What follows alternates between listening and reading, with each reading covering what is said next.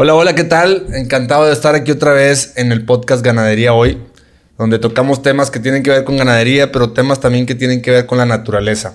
Ahora tengo la fortuna de tener enfrente de mí a una persona que conocí hace poco, eh, ingeniero agrónomo, pero dedicado a una rama que normalmente no se habla, una rama que, está poco eh, platicada. Eh, el ingeniero Adrián Cavazos, ingeniero agrónomo, eh, está en el tema de la producción de plantas, de la arboricultura. Pero yo quiero que tú te introduzcas tú solo, Adrián. Nos conocimos por un buen amigo, Billy, y después de que nos conocimos, eh, me empezaron a salir tus videos por todos lados. Entonces, eh, platícanos un poquito de lo que tú haces, de cómo llegaste al, tema de viveros regionales, que sin duda es una de las empresas más emblemáticas en el tema de producción de árboles, tanto en Nuevo León como en México. Y, sé que traes unas cifras muy buenas. Quiero eh, que tú nos las platiques a nosotros, Adrián. Y que te presentes. Ya te presento como un súper amigo y alguien que aprecio, pero tú, tú preséntate. Oye, primero, pues gracias por invitarme aquí este, a, tu canal. La verdad es que está muy interesante. Y bueno, pues un buen amigo nos, nos introdujo. Y pues no sé cómo decir si buen día, buen día, porque ya ves que en regionales siempre decimos eh, hay ánimo, hay entusiasmo. Y bueno, la verdad que decías eh, lo que hablabas del tema de la arboricultura en el Estado y en México Fíjate que Nuevo León es el estado que tiene más desarrollo en infraestructura verde de, la producción de árboles de ornato, de grandes árboles sobre todo. Somos el estado que tiene... De todo México. De todo México y de toda América Latina.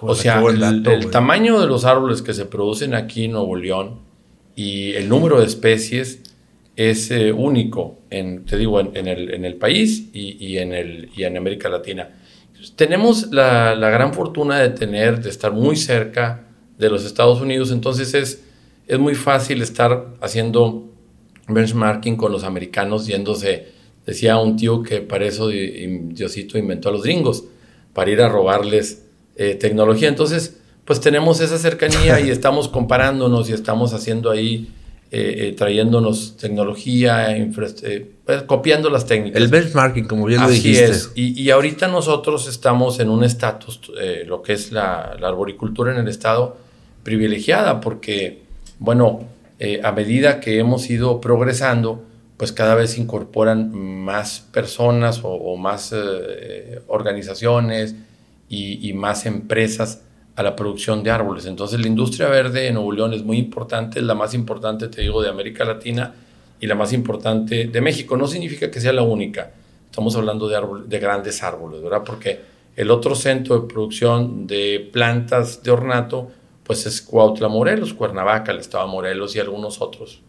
Oye, fíjate, yo siempre cuando me toca estar en mesas de trabajo y mesas de debate, que nos toca defender lo que nos apasiona, eh, eh, mucha gente habla de Nuevo León como un motor industrial, un motor de fábricas.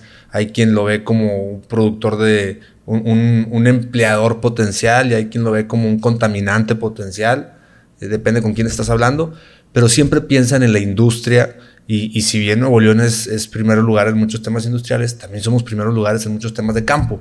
yo siempre presumo que somos primer lugar en producción de árboles de nogal. cuando dices primer, eh, eh, que son de los mayores productores a nivel nacional de ornato. ¿Qué es ornato? Todos los árboles que son para reforestaciones urbanas o revegetaciones urbanas, no para las áreas forestales, aunque se pueden usar para áreas forestales. Eh, regularmente el ornato es todas las plantas que están embelleciendo la ciudad. La palabra correcta sería la dasonomía urbana, que es el bosque urbano. Sí, pero ya son palabras muy técnicas. Entonces, eh, regularmente nosotros producimos eh, los árboles de arriba de 3 a 4 metros, o sea, de 3 a 4 o 5 pulgadas, hasta 18 pulgadas de diámetro y 14 metros de altura para reforestar, revegetar las 18 metros. 18 pulgadas. Digo, pulgadas, perdona. y con 18 metros de altura. Sí, que una pulgada son 2.54 centímetros. Es un árbol más o menos de 50 centímetros de diámetro con un cepellón más o menos de 250. El cepellón es todo el cajete. Cepellón es todo el área de suelo que tiene donde se eh, confinan todo el sistema radicular que se ha venido manejando durante el, todo el periodo de vida y todos los años de vida. ¿Y por qué 250? ¿Por qué no más? Porque es lo que te da el permiso la Secretaría de, Comunicaciones y Transportes para trasladar. O sea, trasladamos un árbol de 250 de diámetro de ese pellón, largo 14 hasta 16 metros, que es lo que más, lo que se permite, y ese te los transportamos a, cualquier parte de México. Y producimos árboles, producimos palmas. Oye, tu, tu, tu empresa, tu, tu vivero, que le llamas viveros regionales. Así es eh, fue el que surtió el ahuehuete en la Ciudad de México, ¿no? Sí, sí, el, famosísimo sí, sí, muy, muy, controversial. Me platicaste algunos momentos por, por llamada, pero platícanos a toda la audiencia. Bueno, mira, primero, eh, este, para todas nuestras amigas y amigos, eh, hay mucha controversia. Primero, ¿cómo fue la elección? O sea, recordemos que el ahuehuete en 1921 fue decretado el árbol nacional. Ese es el árbol nacional porque fue el, centenario ¿no? de la independencia. Okay. En el centenario de la independencia se hace, eh, eh, se denomina ese árbol y se, denomina el aguahuete porque es un árbol que tiene una distribución, lo puedes encontrar desde el, sur de Texas hasta el norte de Guatemala, entonces pues está en todo México, además es milenario, pero nos identifica, unos para unos es el árbol de la victoria y para otros el árbol de la noche triste, dependiendo cómo te sientas. ¿Cómo lo estás viendo? Realmente para mí pues es el árbol de la victoria. Es un árbol que yo vi desde niño toda mi vida en los ríos de aquí. O sea, en cualquiera de los ríos de aquí lo encuentras. Entonces es un árbol realmente de los mexicanos, nos identifica. Hay otros. Y la Ciudad de México abrió una convocatoria, una convocatoria este, pública y... ¿Con cuántos meses de anticipación? La verdad no, no tengo idea. Yo nada más vi la convocatoria y, empezaron a votar, votó mucha gente y decretaron que era o salió ganador el, el, el Nosotros nos comunicamos a la SEDEMA y, ofrecimos un árbol. Entonces eh, nos dijeron, bueno, vamos a ver los árboles. Pero bueno, conociendo la situación y el traslado y los riesgos y todo, mandamos cuatro árboles de 12 metros de altura ¿sí? Y 16, entre 14 y 16 pulgadas de, diámetro. De diámetro. Eh, bueno, el, el, más grande es de 18 pulgadas de diámetro. Lo mandamos cuatro árboles de ese tamaño. Mandamos 20 árboles de 4 metros y 100 de 2 metros. Se mandaron al vivero en Nezahualcóyotl. Los árboles llegaron, se establecieron, estuvieron un mes en establecimiento y el que mejor reaccionó, o sea, el que menos estresó, tú sabes, el ganado y todos los animales, los seres vivos, puede haber un estrés en el trasplante, pues somos expertos en esto, pero sabemos que puede haber. El que menos estresó y el que mejor funcionó fue el que se determinó plantar. Se plantó el árbol perfecto, con todas las técnicas que marca la ISA, la Sociedad Internacional de Arboricultura, que nosotros somos miembros, con todas las técnicas que marca Ni sabía la, que sociedad, la Sociedad Mexicana de Arboricultura, sí. De hecho, tuvimos un, un, este, simposio, eh, una conferencia el año pasado, un campeonato de trepa y poda. O sea, esto es, es una ciencia en otros países y aquí en mismo México no es un tema artesanal. O sea, para esto hay técnicas, hay carreras, inclusive hay certificaciones, hay grados de certificación. O sea, para ser arborista certificado tienes que pasar muchos grados y ahí, pues cada estado en Estados Unidos tiene su, vamos a decir, su oficina de la Sociedad de Arboricultura Internacional y la estatal. Y aquí en México hay una Sociedad Mexicana de Arboricultura. Pero bueno, se plantó con todas las técnicas, pero a los cinco, cuatro o cinco días vino una persona y, causó un accidente en una camioneta, se subió a la, a la rotonda del, del ahuehuete, a la glorieta que le llaman los, los eh, allá en México, y lo inclinó. Y la inclinación fue de dos metros de su tallo. Entonces eso le maltrató mucho el sistema radicular. Y el árbol entró en un letargo. Acuérdate que los, los sabinos de nosotros, los ahuehuetes, son caducifolios, aunque hay algunos que dicen que no, pero la verdad que son caducifolios. O caducifolio es un árbol que muda la hoja en el invierno o en el verano. O sea, todos los ahuehuetes vienen las temperaturas frescas, vienen la baja intensidad lumínica este, y, liberan el follaje para no deshidratarse y para evitar el congelamiento por el hielo o heladas. Y en, la primavera vuelven a brotar. Entonces el árbol confunde ese estrés, pues se, se aletarga, se estresa y se duerme. Entonces, como las temperaturas de la Ciudad de México son muy frías y, el agua con la que se regaba era muy fría, pues son conceptos ahí técnicos, el árbol no brotaba. Entonces se tomó la decisión, nosotros eh, dijimos, con el accidente que, que, le sucedió al árbol, cámbielo. Y cámbielo porque tenemos tres, pero de los tres, uno ya se había mandado a plantar al, al zoológico de Chapultepec, que está precioso, es una lechuga y dos están... Una lechuga de rebolloso. De rebolloso, está preciosísimo. Sí, sí, sí. Y los otros dos están en el Iberonesa. Entonces, ahorita te voy a dar una primicia. Pero, esos, perdón que te interrumpo, ¿tú los donaste? Sí, son donados. Órale, pues pasa. Mira, la, la, verdad es que mucha gente no cree, pero no somos tan codos los regios, güey. Ah, no, no. O sea, es que mucha gente. no, no somos. No, te digo, los que hemos donado, mira, le donamos eh, en el obelisco aquí, en Juan Ignacio Ramón, enfrente de agua y drenaje, le donamos allá por el 2010, 2012 a Larry, a la del 1, al, al, al, gobierno de Nuevo León, a, de, Monterrey, a Chihuahua, a, la ciudad de Chihuahua, a Moreno Valle, en Puebla, le regalamos uno. O sea, hemos regalado muchos árboles grandes porque al final del día tenemos que ir dejando huella. También, se trata de una labor, ¿no? Es que al final del día esto nos apasiona, nos gusta y nosotros quisiéramos que todo mundo eh, pues plantara un árbol. Entonces eh, siempre hacemos labor y estamos trabajando sobre todo con los niños en, los eh, planteles educativos y todo. ¿Y cuánto cuesta un árbol así? O sea, tú donaste un árbol, pero si yo no me dedico a la producción de árboles y quisiera donar en una escuela un árbol de pues arriba de dos pulgadas ya se puede mantener el árbol solo. Entonces, ¿cuánto vale un árbol de cuatro pulgadas? Eh, bueno, es muy relativo. Mira, eh, hay que ver eh, primeramente la especie. Sí, porque el rango de crecimiento te da como en los animales, ¿no? Como en las razas. si es un árbol de muy lento crecimiento va a tener un precio y si es un árbol de rápido crecimiento otro. En el caso de, de los ahuehuetes, bueno, no tienen precio porque eran árboles muy grandes y es un sentido estimativo completamente. Y te digo, lo donamos porque pues nosotros queríamos estar en la Ciudad de México, apreciamos que nos lo hayan aceptado. Y bueno, afortunadamente ya se, ya se quitó el, el que estaba. El estresado. que está en recuperación. Accidentado. Y ya se va a plantar el otro.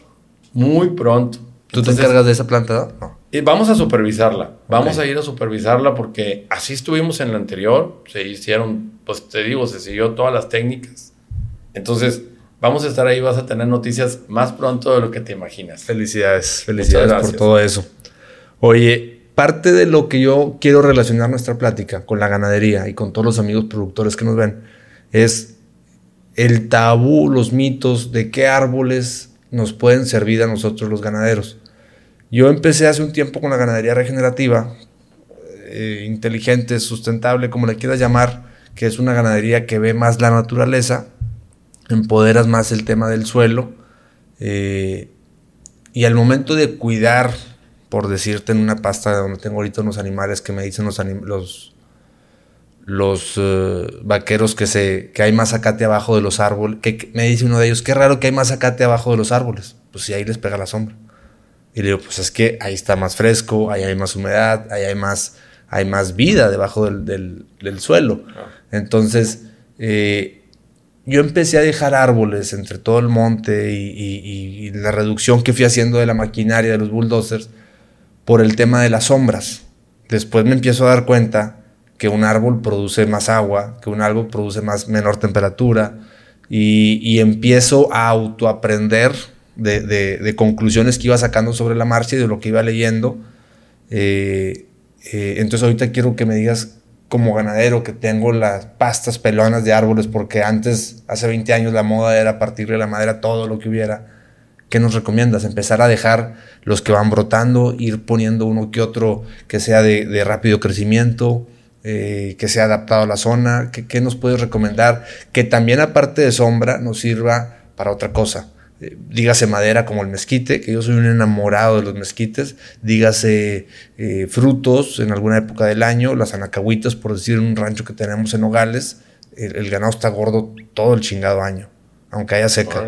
Entonces comen, comen mucha anacahuita y también comen flor de chaparro prieto, que hay gente que no me lo cree. Pero cuando el ganado está adaptado y acostumbrado y enseñado, porque de dos vacas que, que tengan la maña o la, virtud, la costumbre de comer de los árboles, le enseñan también a otros. Entonces, cuando ya saben comer como, como los animales míos, este, te sorprendes de todo lo que empiezan a comer. Pues te voy a decir como dijo el finado biólogo, el doctor Glafiro. Te voy a recomendar el árbol de Jumex, que es el que da de todos los frutos y aparte canta y tiene un pajarito y una ardilla. Mira, está bueno, está bueno. Obviamente los árboles. ¿eh? Sí, no, no, de, veras. Los árboles son una maravilla. Y, pero acuérdate que en, en la naturaleza hay una vegetación que, primero es la colonizadora, que son los pastos, ¿no? Los pastos, algunas, algunas eh, dicotiledonias, los, pastos son, los pastos son las más eficientes y las que más saben extraer nutrientes del, del suelo, eh, nutrientes y agua. Y luego, pues, las, las, algunas, o sea, las gramíneas son los pastos, y luego algunas dicotiledonias, algunas hierbas, y luego empiezan a crecer, ¿sí? Las, las plantas de rápido crecimiento, como los huizaches, como las leucaenas, este, los chaparroprietos, y luego empiezan a crecer los árboles de más lento crecimiento, pues que son chapotes, que son mezquites, que son comas, ¿sí? que son en, algunos casos otro tipo de, plantas. El Brasil, ¿lo ubicas? Sí, los brasiles, sí, circundaria Hockery. Que, y, y, qué sucede con esos árboles? Ocupan un lugar en ese hábitat. Por decir un Brasil, es el alimento para los ensontres. Si, si no hay Brasil, va a haber pocos ensontres. Si hay, si hay granjeno, va a haber más eh, eh, cardenales. Órale, güey. ¿Sí? No cadernales, como dijo el, del, Son cardenales. Sí, sí, Entonces, e, es, esa secuencia alimenticia, por eso de repente ves que algunas aves o algunos pequeños mamíferos no hay. O sea, ¿y por qué no hay aquí, por decir, este, un cacomisle? Pues porque no hay la secuencia alimenticia. O sea, hay dos meses del año o tres que no hay que comer. Entonces, por eso la, cantidad de árboles y el número de especies y la diversidad de especies en un, en un hábitat, en, un rancho, en una pasta, pues va, eso nos va a arrojar qué especies de mamíferos y de aves va a haber allí. Entonces, regularmente el ganadero siempre ve la costumbre y tenemos la costumbre de desmontas todo y, el, y, vaya, le pones la pasta, o sea, haces la implementación de la pasta o el establecimiento de la pasta, de que pues con semilla o con estolones o como quieras, ¿no? Bófelo, nueces, que ahí no somos expertos, necesitaríamos hablarle a los agrónomos, ¿no? Que igual a, los zootecnistas de la escuela. Yo soy parasitólogo, entonces pues los parasitólogos no estamos tanto en eso. El tema es que eh, eh, se ha dado cuenta, nos hemos dado cuenta, según todo esto basado en el método científico, o sea, basado en experimentos con, eh, diseños estadísticos específicos, no porque lo que vio el señor y lo que vio el, lo que vio el ranchero o, lo que, bueno, todos esos eh, conocimientos los tenemos que poner en, estadística, o sea, en un diseño estadístico para ver qué resultado nos arroja. Y se han dado cuenta muchos eh, rancheros que tener ciertas especies arbóreas o arbustivas le van muy bien al ganado. Le van muy bien. Entonces, mucha gente me dice, oye, pues es que el huizache yo lo estoy tumbando y ¿por qué lo pones tú en la ciudad? Ah, pues que yo aprovecho la rusticidad del, del huizache para ponerlo en un camellón donde nadie lo va a regar, donde no tiene acceso al agua y donde ese, ese huizache, como es un fijador de nitrógeno, acuérdate que es una, es una leguminosa, me va a fijar nitrógeno, me va a mejorar el suelo y ahí ya posteriormente podré poner otra, otra especie de árbol un huizache no te dura más de 40, 50 años, son de, de poca longevidad, a diferencia de un chapote, de un ébano, de un encino. Entonces, tú como ganadero, a los amigos ganaderos, no les vamos a decir qué árbol poner, sino le vamos a, sugerir que dejen el árbol que mejor le vaya a su pasta y a su ganado. Como en este caso esto, oye, la nacahuita me va muy bien porque me mantiene las chivas, porque me mantiene eh, las reses, pues órale, oye, este, el, chaparro, pues deja el chaparro del mezquite. Eh, la vaina del mezquite, en el primer simposio agroforestal que fui yo a la Facultad de Ciencias Forestales en el 88, vino gente de la GTZ, Alemania, y vinieron unas gentes, unos chilenos, y hicieron un estudio en Linares. La gente sacaba más recogiendo vainas de mezquite para hacer harina de mezquite para el ganado que de maíz. Órale. En la conversión. O sea, te doy las memorias del tomo 1 y 2 y ahí vienen estos experimentos. O sea, hechos con datos científicos. Entonces, pues es, todo eso lo tendríamos que analizar. Yo no, ahorita no, no me atrevería a decirte. Cuando estaba chico, y se van perdiendo esas prácticas, ¿eh? Pero cuando yo estaba chico, mi abuelo nos daba, no sé, güey, cinco pesos por un costal, de mezquite recogido del rancho. Este, íbamos los primos, yo era el único de pueblo, o yo y mi hermano, mi hermano y yo, y mis primos de la ciudad, pues, pues, juntaban un poquito menos, ¿no? claro, sí, sí, picaban más los cadillos. Eran los fresas. por decirlo de alguna manera. Pero, pero, pues los veíamos ya, ya grandes, veíamos como que pinche abuelito nos negreaba. Pero la verdad es que no sabemos aprovecharlo ahorita. Yo donde tengo mucha, mucho mezquite, en la pasta que te estoy diciendo ahorita, pues yo ya sé que en una época del año ahí engordan y brillan los caballos, las vacas, lo que meta ahí se pone precioso. Porque, porque quise hacer una pasta tipo San Antonio que, en algún momento de, mi adolescencia fui a un rancho allá y había unos encinones preciosos con un zacatal abajo.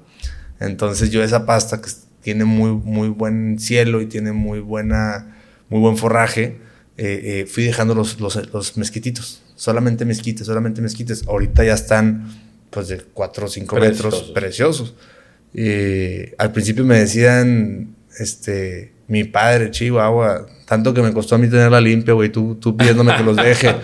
Pero, pero, pues bueno, son, son culturas distintas. Ellos traían la moda de, de desmontar todo y de tener siempre todo limpio. Eh, muchos de los árboles que hay ahorita en el rancho, en, en, los ranchos, son los que yo fui decidiendo dejar y fui, y fui, me encanta podarlos, ¿eh? Yo me estreso o traigo un momento de estrés, si tengo oportunidad, agarro unas pinzas o un machete chiquito bien afilado. Este, y, y, hablando por teléfono y track, track, track, track, track. Es una terapia increíble, lo dijiste muy bien. Una terapia buenísima. Este, y tengo muchos amigos que seguramente si me están escuchando se van a reír porque cuando no me... ¿Qué estás haciendo, güey? ¿Por qué hablas bofeado? Hombre, estoy con un machete, este... Te la vamos a creer, güey. Este, podando el árbol. No te creo. Este, y siempre le pego, oye el machete. Ya es que y tiene se oye, sí, el sonido metálico. Exacto. Entonces, este, eh, me encanta hacer eso. Ahorita que dijiste que había una, una asociación y certificaciones. Sí, sí, yo decía, pues yo no tengo certificaciones, pero... Pero ahí ando. Me la, me sabes saber más o menos. Fíjate que en ese, en ese simposio agroforestal, que mm. fue en la, en la Universidad Autónoma de Nuevo León en Ciencias Forestales, allá en 88, 89, yo todavía era estudiante. Ok. Y fíjate que el, de los primeros ranchos que se hicieron así, con ese sistema silvopastoril, fue Los Finitos, que está enfrente del pariente de los tacos. Ok. Los Finitos fue, creo que era, es de unos alemanes.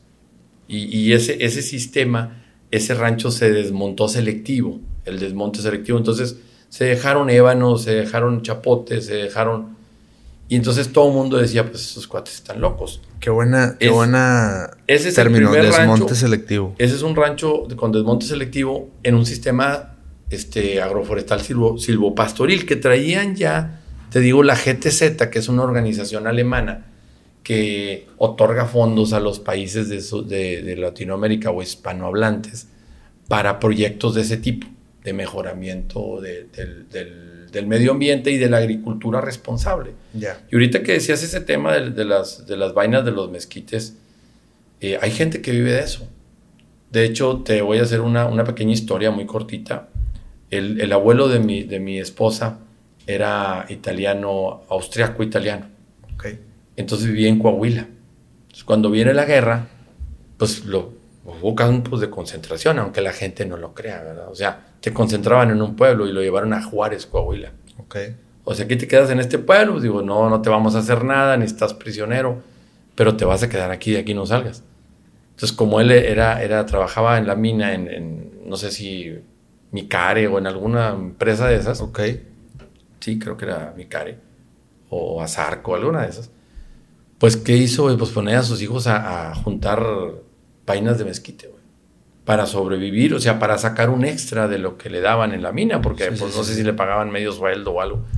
Entonces sí hay gente que sobrevive de eso. en muchas comunidades, eh, pues sobre todo del altiplano mexicano, que es donde hay bastante mezquite.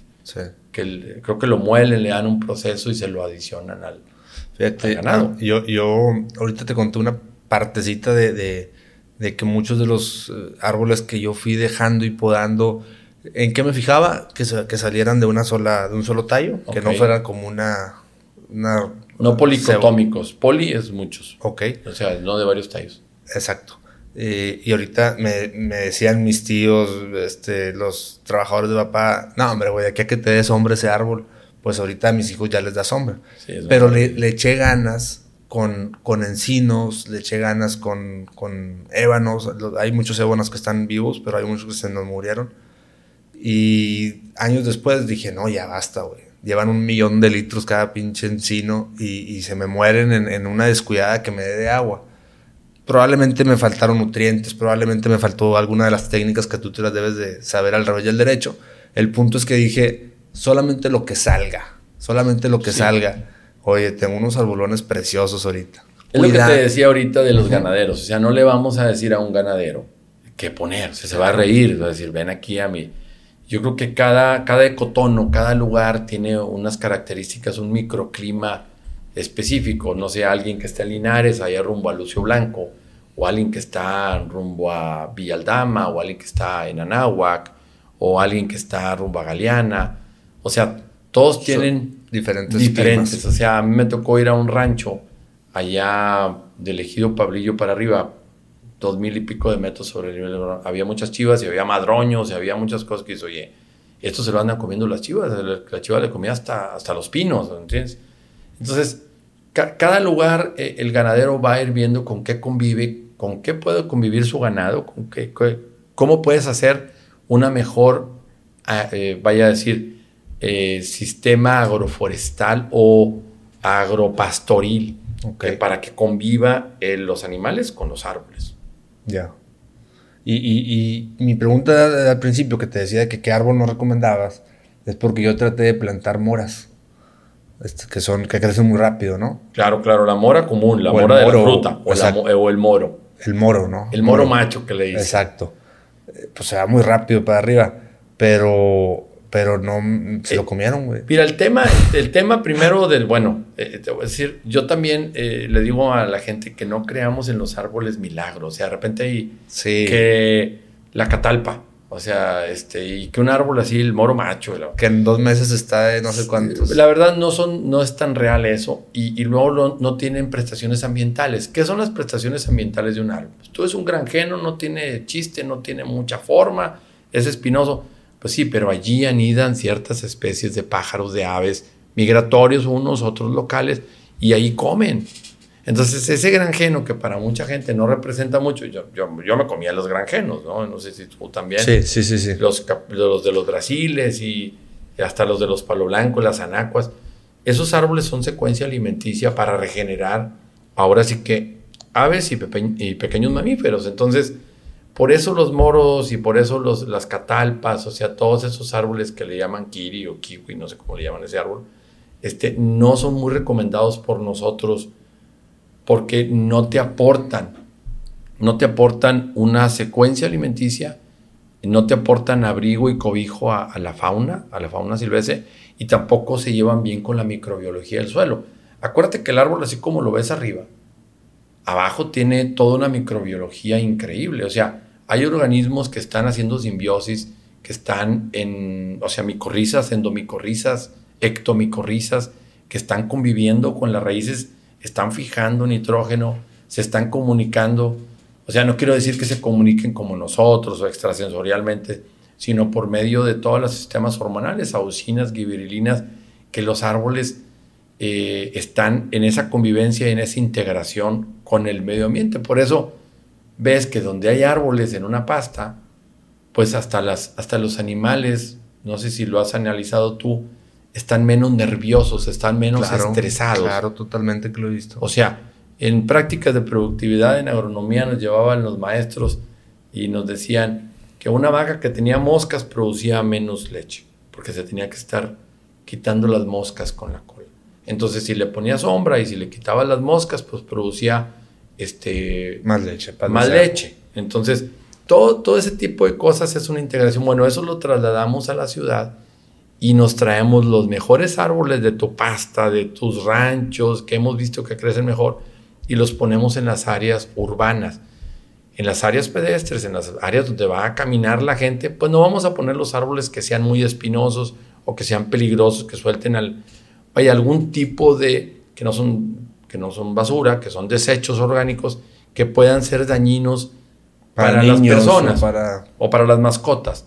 Pero eso los ponemos en algunas áreas restringidas que puedan convivir bien con el área. Entonces, el, trabajo de nosotros ha sido primero sacarle provecho a los árboles nativos con, eh, en, el área urbana, o sea, todos los árboles que tengan una raja de decir, oye, este funciona para el área urbana en esta área, este funciona para camellones. supongo que has fungido como una especie de, de guía para cada autoridad que entra, ¿no? Porque podrá entrar un alcalde con una idea y luego otro con otra idea y luego otro Nadie con te pela, güey. No, mira.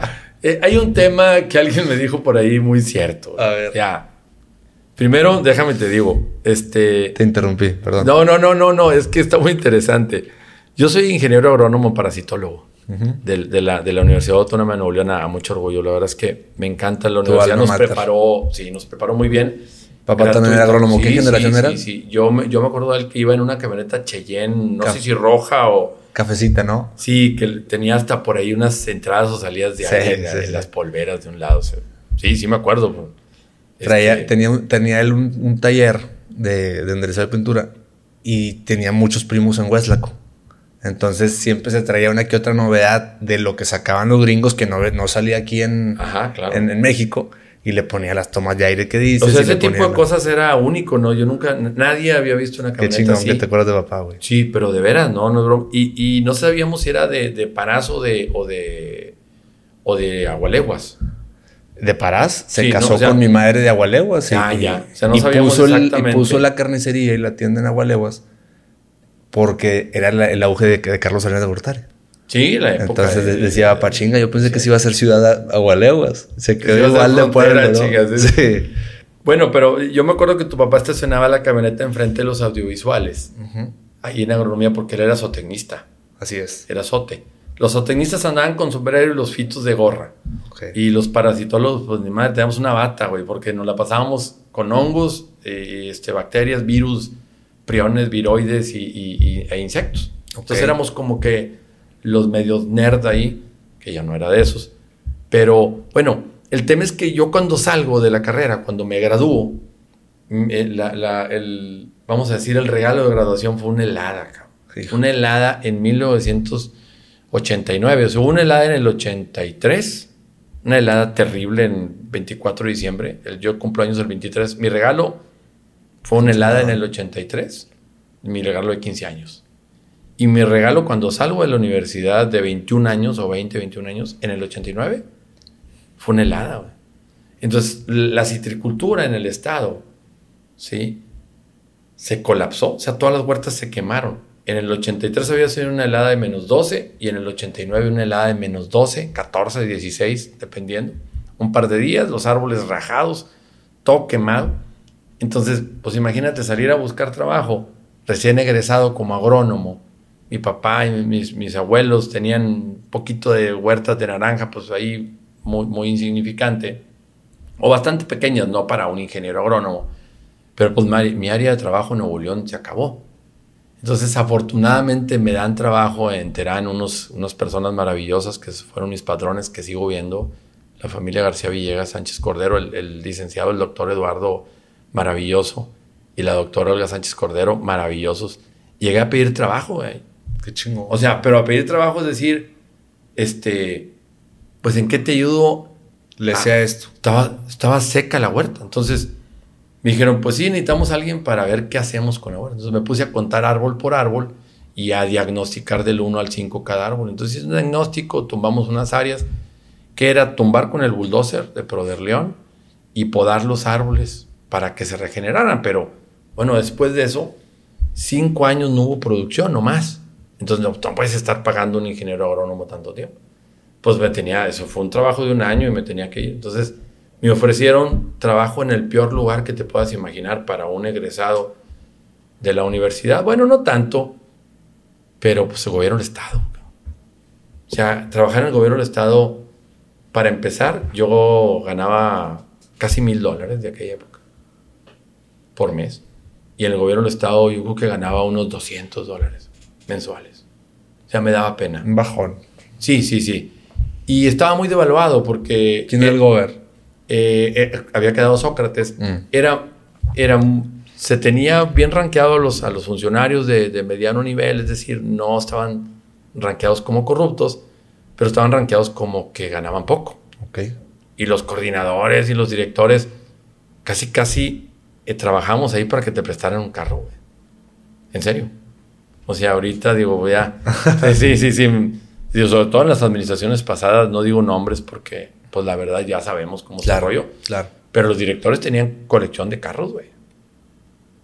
O sea, eso es real. Eso es real. Sí, sí, sí. Entonces me voy a trabajar a gobierno. Estoy un año o dos años en la dirección de parques. Y bueno, pues, pues bueno, oye, el tema del arbolado urbano en la ciudad era todo un tema, porque cada tres años y cada seis años hay un Nuevo León verde, Monterrey verde, ¿sí? Un programita, un programita. Siempre hay puros programas, pero todos bien intencionados y la verdad que yo no creo que hay un alcalde o un gobernador que inicialmente esté malintencionado. Pero, ¿qué hacían los funcionarios? Pues ve y busca que a ver qué compadre tiene unos árboles. Entonces se empezaron a plantar y a sembrar muchos árboles por toda la ciudad en diferentes programas pero no eran los árboles adecuados.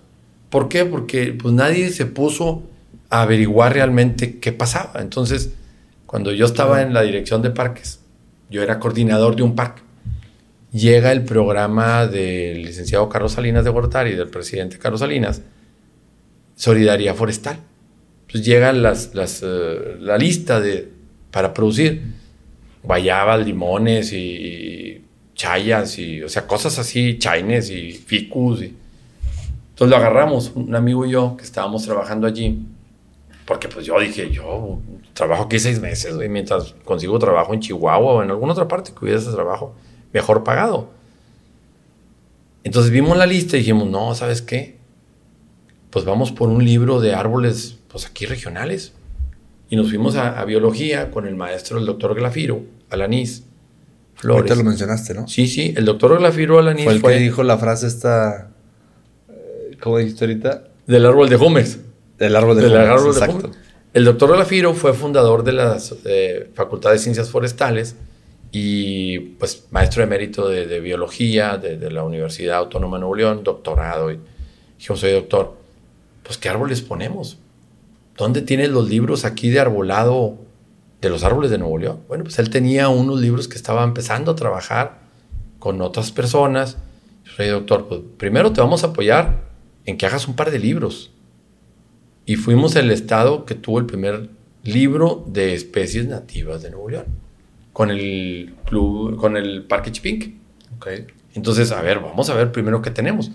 Porque los tejanos, pues tú vas a Texas y eh, Texas Trees, Trees of Texas, Texas Trees, eh, Texas Shores, y White Flower, Texas, o East Texas, eh, North Texas, Central Texas, Panhandle, y que no sé qué. O sea, todas las, regiones y zonas de Texas tienen 6, 7 publicaciones de arbustos, de flores silvestres, de árboles, y luego árboles según su contenido alimenticio para los venados. Y tienen un libro de contenido alimenticio de la hoja de los árboles para los venados. O sea, entonces nosotros no teníamos ni siquiera un libro en el estado. Se hace un libro y se manda a modificar el listado de especies de solidaridad forestal. Pero esa solidaridad forestal eran especies para zonas forestales. Entonces desde ahí empezamos a decir, oye, ¿qué onda con los nativos? Hay esta cantidad de árboles, ¿quién los tiene? Nadie. Nadie los tiene. O sea, no había productores de ese tipo de árboles que están, este, vamos a decir, eh, registrados. Sí, que son completamente nativos y naturalizados de la zona. Y sí había unos viveros que habían importado árboles. El vivero imperial y el vivero el Parián. ¿De aquí? De casi de Carlos Alanís. Ellos habían hecho importaciones de árboles de Texas. Árboles muy bonitos, muy grandes, muy todo. Pero seguían siendo árboles pues completa, digo, eran árboles muy bonitos, de mucha calidad, pero no eran los árboles nativos. O sea, la, paleta vegetal, que es lo que le llamamos cuando tú vas a poner en, el área urbana, en árboles de ornato, pues ¿cuáles agarro? Casi, casi nativos de ahí era nomás el encino verde. O todos los demás no eran. Entonces, para cuando tú tengas árbol, o sea, árboles listos para reforestación urbana, pues son 5 o 6 años, por lo menos. Y en mezquites o colorines o otros son 10 años, o ébanos.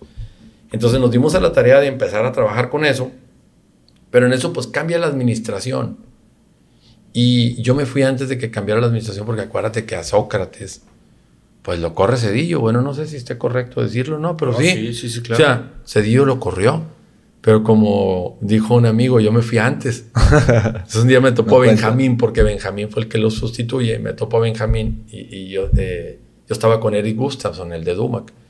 Y me dice Benjamín, oye, ¿cómo van mis leones? Porque ellos nos mandaron los leones del Parque España a la pastora. Le dije, no, señor gobernador, este, yo ya me salí. Dijo, no, hombre, ¿te corrimos o te saliste? Le dije, no, me salí. Y me dice, regresa mañana. Regresa, preséntate y regresa mañana. Fue la decisión más difícil de mi vida, no regresar, güey. Porque no tenía, o sea, estaba batallando muchísimo, de veras, para, Pero sabías que ahí era estancarte de cierta manera. Sí, porque yo vi casos muy, muy crueles de funcionarios muy buenos, gente muy honesta, pues que luego decían, este, córrelo, güey. Eh, este, mándale a barrerle a los leones a un subprocurador. O sea, mándale para que le barra a los leones. Ahí, Oye, pero el señor es un señor honorable, maestro, catedrático y todo. No, es que queremos su plaza, güey. Porque tiene plaza que gana, no sé, 5 mil pesos, güey. Digo, de aquella época. Sí, claro. Entonces yo decía, yo no quiero que me pase eso. Claro. Entonces cuando me dice eh, Benjamín, que me lo topo ahí con Ed Gustafson, en uno de los hoteles que están ahí en, Valle Oriente, en Plaza de San Agustín, por ahí enfrente, no le dije nada a mi esposa. Digo, mi esposa me respeta mucho mis decisiones, pero si le hubiese dicho, me topé a Benjamín, me dijo esto, me hubiera dicho, oye, pues dile que sí. Regrésate aunque sea de ayudante, cabrón. Pero bueno, entonces en eso lo que hice yo, con esa, eh, eh, vi cuando estuve en gobierno esa área de oportunidad, dije, oye, ¿sabes qué? Faltan árboles. O sea, falta la producción de árboles nativos de aquí de la región para reforestar no nada más Monterrey, no nada más Guadalupe, San Pedro, para todo el norte, para todo el noreste, de Tamaulipas, Coahuila, Chihuahua, Durango, que tenemos nosotros presencia en todos esos estados. Hemos hecho proyectos en todos esos estados desde hace 20 años. Ok. ¿Cuánto tienes con el vivero? Realmente casi 30, 28. 28 años. Desde que me salí de, de, gobierno, bueno, siempre digo que 25, pero luego me acuerdo que ya estoy más viejo y se me olvida, como dicen. pero el tema es que vimos esa oportunidad y empezamos a modificar lo que la gente hacía en Montemorelos, que es la zona productora más importante de árboles de ornato. Pues ahí estaba don Alfonso Salívar, gente de Canos, sí, otro señor este, de apellido eh, Tamés, también muy bueno, el papá Alejandro, gente pues muy buena para producir árboles, el señor López, también don Gabriel López, gente, pero los producían de forma un poquito más, eh, no quiero decir rudimentaria, sino más artesanal y pues las especies que había no, no se habían puesto a, buscar o, a buscar entre, entre, entre el, área natural, el área silvestre, qué especies podrían ser importantes. Entonces nosotros íbamos a tu rancho y, al lugar de lo que tú me estás preguntando ahorita, Armando, que me dices, ¿qué árbol pongo? Yo te decía, oye, Armando, ¿qué árbol se te da mejor, güey? Yo decía, oye, mira, por acá tengo uno que parece un naranjillo, pero tiene la hoja más chiquita y se da bien bonito, y no lo riego y está cerrado. Armando, déjame sacarle este semillas. Órale, y yo te las llevo y entonces empezamos a hacer colectas y luego identificar los árboles. O sea, fue todo un proceso en el cual nos seguimos hasta ahorita. O sea, seguimos observando, seguimos, yo tengo, a la ciudad que voy del mundo, compro un libro de árboles nativos. O sea, a la ciudad que voy, y obviamente ya te imaginarás de Texas cuántos tengo y estamos identificando constantemente y estamos ubicando, pues para mejorar obviamente pues nuestros procesos y para producir los mejores árboles para aquí y para, pues para nuestros clientes, obviamente. Ya. Pues te felicito. Lo hablas, todo esto técnico lo hablas con una facilidad tremenda. Pues, oye, es por necesidad. Este, ahorita que dices lo de las semillas, lo de las semillas, Hay una parte de una serie que habla un güey así, pero, se, pero está hablando de de cómo mejoró las semillas. sí, sí, sí. digo, este es el, el, de la serie esa, pero en el tema de árboles. Te felicito de nuevo. Oye, yo te conocí por Billy, pero después me empezaste a salir en todas las redes, güey. O sea, que, pero, para bien o para mal. Para bien, para bien. Y, y, y, y, te digo que me salías porque pues el algoritmo es, es, muy inteligente de, la, de, las redes y te ponía like y te ponía un comentario y te ponía like, entonces te empieza a aventar mucho más de lo que estás poniendo claro, claro, comentarios, claro. Al final del día es entonces, Siempre, siempre ponías eh, de un tema de árboles, obviamente, o de vegetación, del monte, del, del, bosque, un tema o algo que me cautivaba. Entonces, ¿por qué, ¿por qué empezaste con redes? Si tienes 28 años, ¿desde cuándo empezaste con redes? ¿Ahora hace un año que yo te conocía o año y medio? ¿O, empezaste ya hace 10 años? ¿O, qué, cuál fue la decisión? Está bien interesante. Eh, como te digo, en el, vivero nosotros empezamos el tema, pues obviamente, si no te publicitas, no vendes. Entonces, antes, ¿cómo le hacíamos? Íbamos a, exposiciones, o sea, exponíamos en la... ¿Como las de Sintermex? Sí, pero íbamos al World Trade Center en México, íbamos a la de Guadalajara, íbamos a Cancún, que sufrimos mucho en la de Cancún, o sea, es la que menos nos gusta ir. ¿Por eh, pues ya te imaginarás Cancún, güey. Por, por, por, la fiesta. Pues, ah, no, no, no, la verdad somos bien portados, no, no, no, este, bueno, es, chiste, ¿no? Pero el tema es sarcasmo.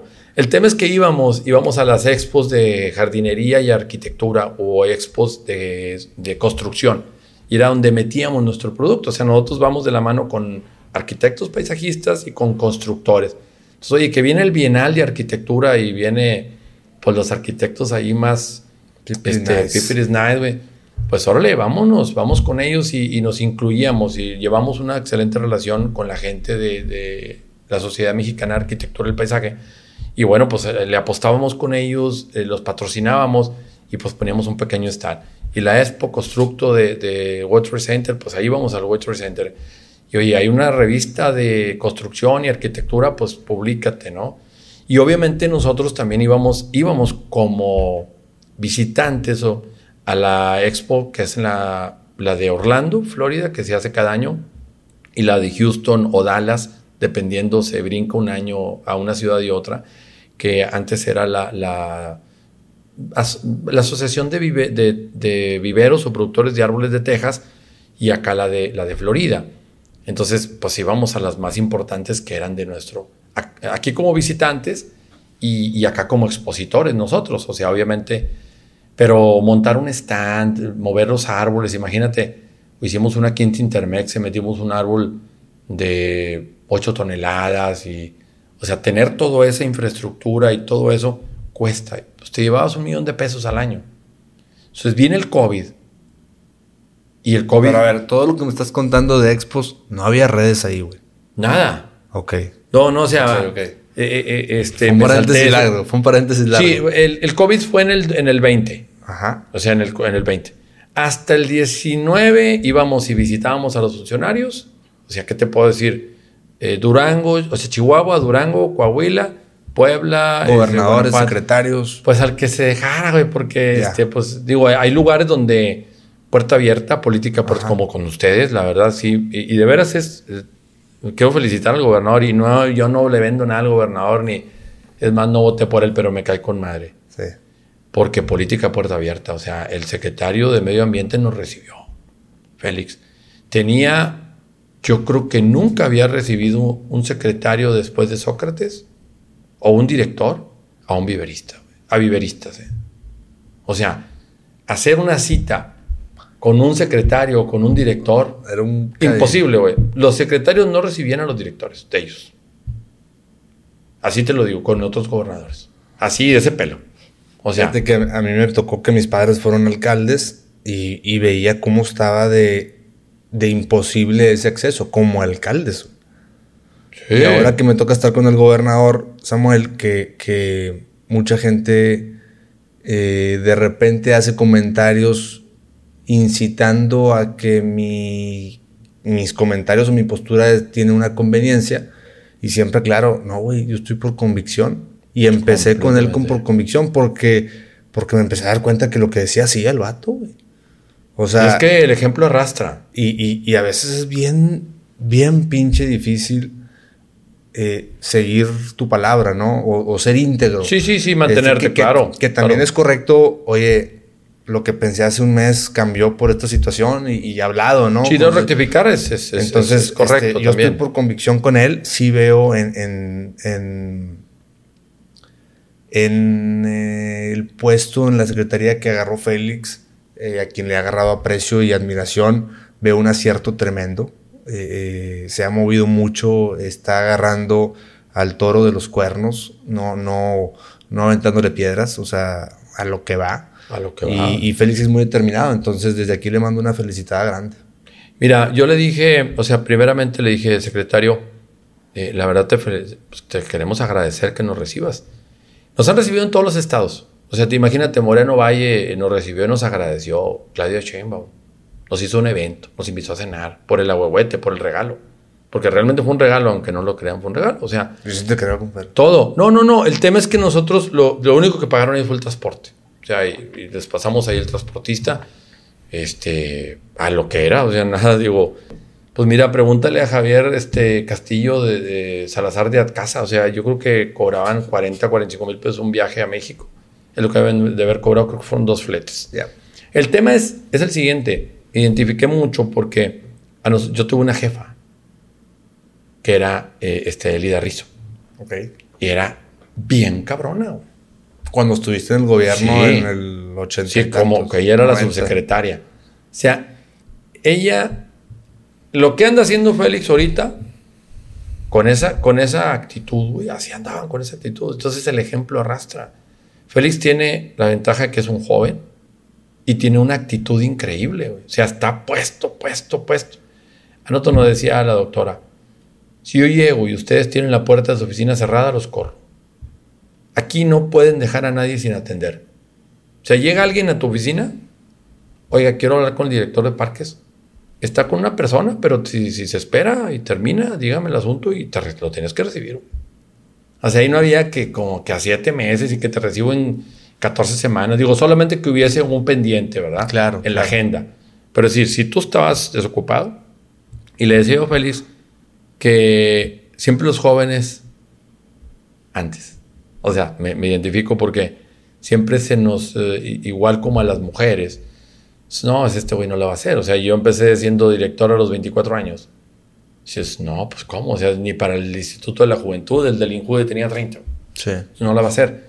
Pero esa actitud que trae Félix es superior a la que traíamos nosotros, porque este canijo no descansa. O sea, la verdad es que anda... Eh, Mira, el, el Gober jamás nos ha dicho... El Gober jamás nos ha dicho un, un ritmo al que trabajar. Pero el hecho de estarlo viendo... Pero te lo pone. Te lo impone. Te lo impone. Entonces, el que no la ha seguido ese ritmo, sencillamente se, queda atrás y sencillamente se corta solo, solito. Sí, sí, sí, claro, claro. Porque no, no se ha discriminado a nadie, no se ha, al menos que yo haya visto Hoy una mala gente. Y, eso hace que te, que te revoluciones tú también. Yo soy revolucionario, yo soy acelerado, este, pero, pero tanto Marco, el secretario, que es muy acelerado también, como el gobernador, pues, pues hacen que esas revoluciones se te suban más todavía. Claro.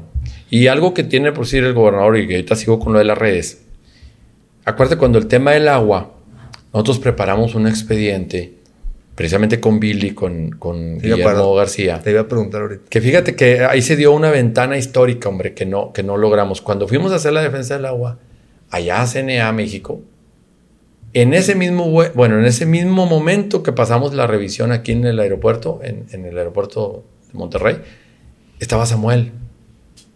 Pero él era senador. Y yo lo veo y, luego le dije a Billy, oye, pues a ver si le decimos que nos ayude con este pedo. Porque esto está grueso, ¿verdad? Sí. Pero se nos, o sea, se nos salió de la, del, del, radar y le íbamos a comentar en ese momento, y ayúdanos con esto, porque la verdad es que, pues el Bronco fue hizo unas cosas ahí terribles. Pero lo que voy es que nosotros le preparamos un expediente, que fue el mismo que le presentamos a la CNA, a Blanca, este, a la, a la doctora Blanca que estaba ahí en CNA, y yo vi cómo lo leyó el gobernador, y luego el lenguaje que empezó a utilizar, y luego el conocimiento que empieza a hacer del tema. O sea, agarra un tema y lo conoce y empieza a hablar como si hubiese llevado hidráulica, uso y manejo del agua, riego y drenaje. O sea, las materias que vive ve, sí. eh, como agrónomo para hacer un diseño de riego y para hablar de temas hidráulicos, los empezó a manejar este, el gobernador en un periodo de un mes o dos, o en menos. O sea, es un cuate que sí realmente le interesa. Claro. Digo, no, no, no tengo nada, de la verdad. No, hombre, ni me interesa. Yo, yo, sé, por eso lo, aclaro aquí en el micrófono. Pero dices, oye, este cuate es, abogado, güey. O sea, tiene doctorados en otra cosa, nada que ver de hidráulica, nada que ver de, de presiones, nada que ver de, de flujos, de gastos, de precipitaciones. Pero el cuate le interesa y, le pone el ojo y, lo desarrolla. Entonces, eso lo ha hecho rodearse de gente brillante y el ejemplo de él, híjole, de veras, si no, o sea, si no componemos el Estado con este, con esta administración, no lo vamos a componer nunca. De veras, o sea, con este periodo de seis años no lo vamos a componer nunca, güey, porque podemos tocar todos los temas que quieras y en todos estamos atrasados. O sea, no puede ser posible. Pero en todos también se están dando muchos pasos aquí. Ah, no, no, no, no, no, claro. Estamos hablando de, la mala racha que traíamos de varios gobernantes. En el 96 se dejaron seis o siete estaciones de monitoreo ambiental. Y, y, ahorita que llegan... Sí, porque Nuevo León crecía, Adrián, y me vas a dar la razón, no por los excelentes gobernantes, crecía por porque tocó que se aglomeraron excelentes empresarios y, con una cultura del esfuerzo de muchos microempresarios, etcétera, etcétera, ¿no? Y luego pones en la ecuación el tema de la cercanía, de la geografía con, con Estados Unidos, y pones en la ecuación que, que todas las bondades que tenemos, ¿no? El segundo tubo del cuchillo, o sea, se firmó en el 97 un convenio con Cavazos Lerma y Benjamín. O sea, ese, ese, convenio del segundo ducto estaba desde Sócrates. Sí, no lo hicieron en 30, en 30 años, tuvo que venir el gobernador a hacerlo. Samuel, o sea, 30 años, no, no, no tiene 4 años, 5 años. Y, Oye, es que no, pues se me pasó una administración, o sea, y yo lo dije eh, inclusive en un video, no lo hizo Canales, no lo hizo Nati, no lo hizo Rodrigo y no lo hizo el Bronco. Fíjate, y el, tema de, de, la red, de las, perdón, de las eh, estaciones de monitoreo, que también se quedaron paradas. O sea, se quedó, de cuenta que si tú hubieras viajado en una nave del futuro, al futuro, en una cámara, en una cápsula, del 96, ahorita dijeras, no, pues, al, año pasado, dije, no, pues Monterrey es la ciudad del futuro, güey, pues en el 96 ya teníamos seis o siete estaciones de monitoreo, teníamos un ducto de la presa del cuchillo, tenemos, y llegas, hace dos años estaba igual, o sea, en el 2020 estaba igual, en las mismas estaciones de monitoreo, nada más que sin servir, sin funcionar, o sea, el mismo ducto pero con fugas y la misma red, o sea, nos quedamos parados 30 años. Estáticos. O sea, estáticos. Y tú sabes que las ciudades son ciudades dinámicas. O sea, que tú tengas la misma infraestructura de calles, o sea, obviamente de vial, de energética, de agua, de universidades, en un año o en diez años es atraso, porque tu población crece. Claro. O sea, como la población es dinámica, pues tú dices, oye, yo antes tenía 3 millones de, de habitantes, pues ahora el área metropolitana tiene 5. Entonces, aunque tengas la misma, ya estás atrasado. Tienes que ir siempre un paso adelante.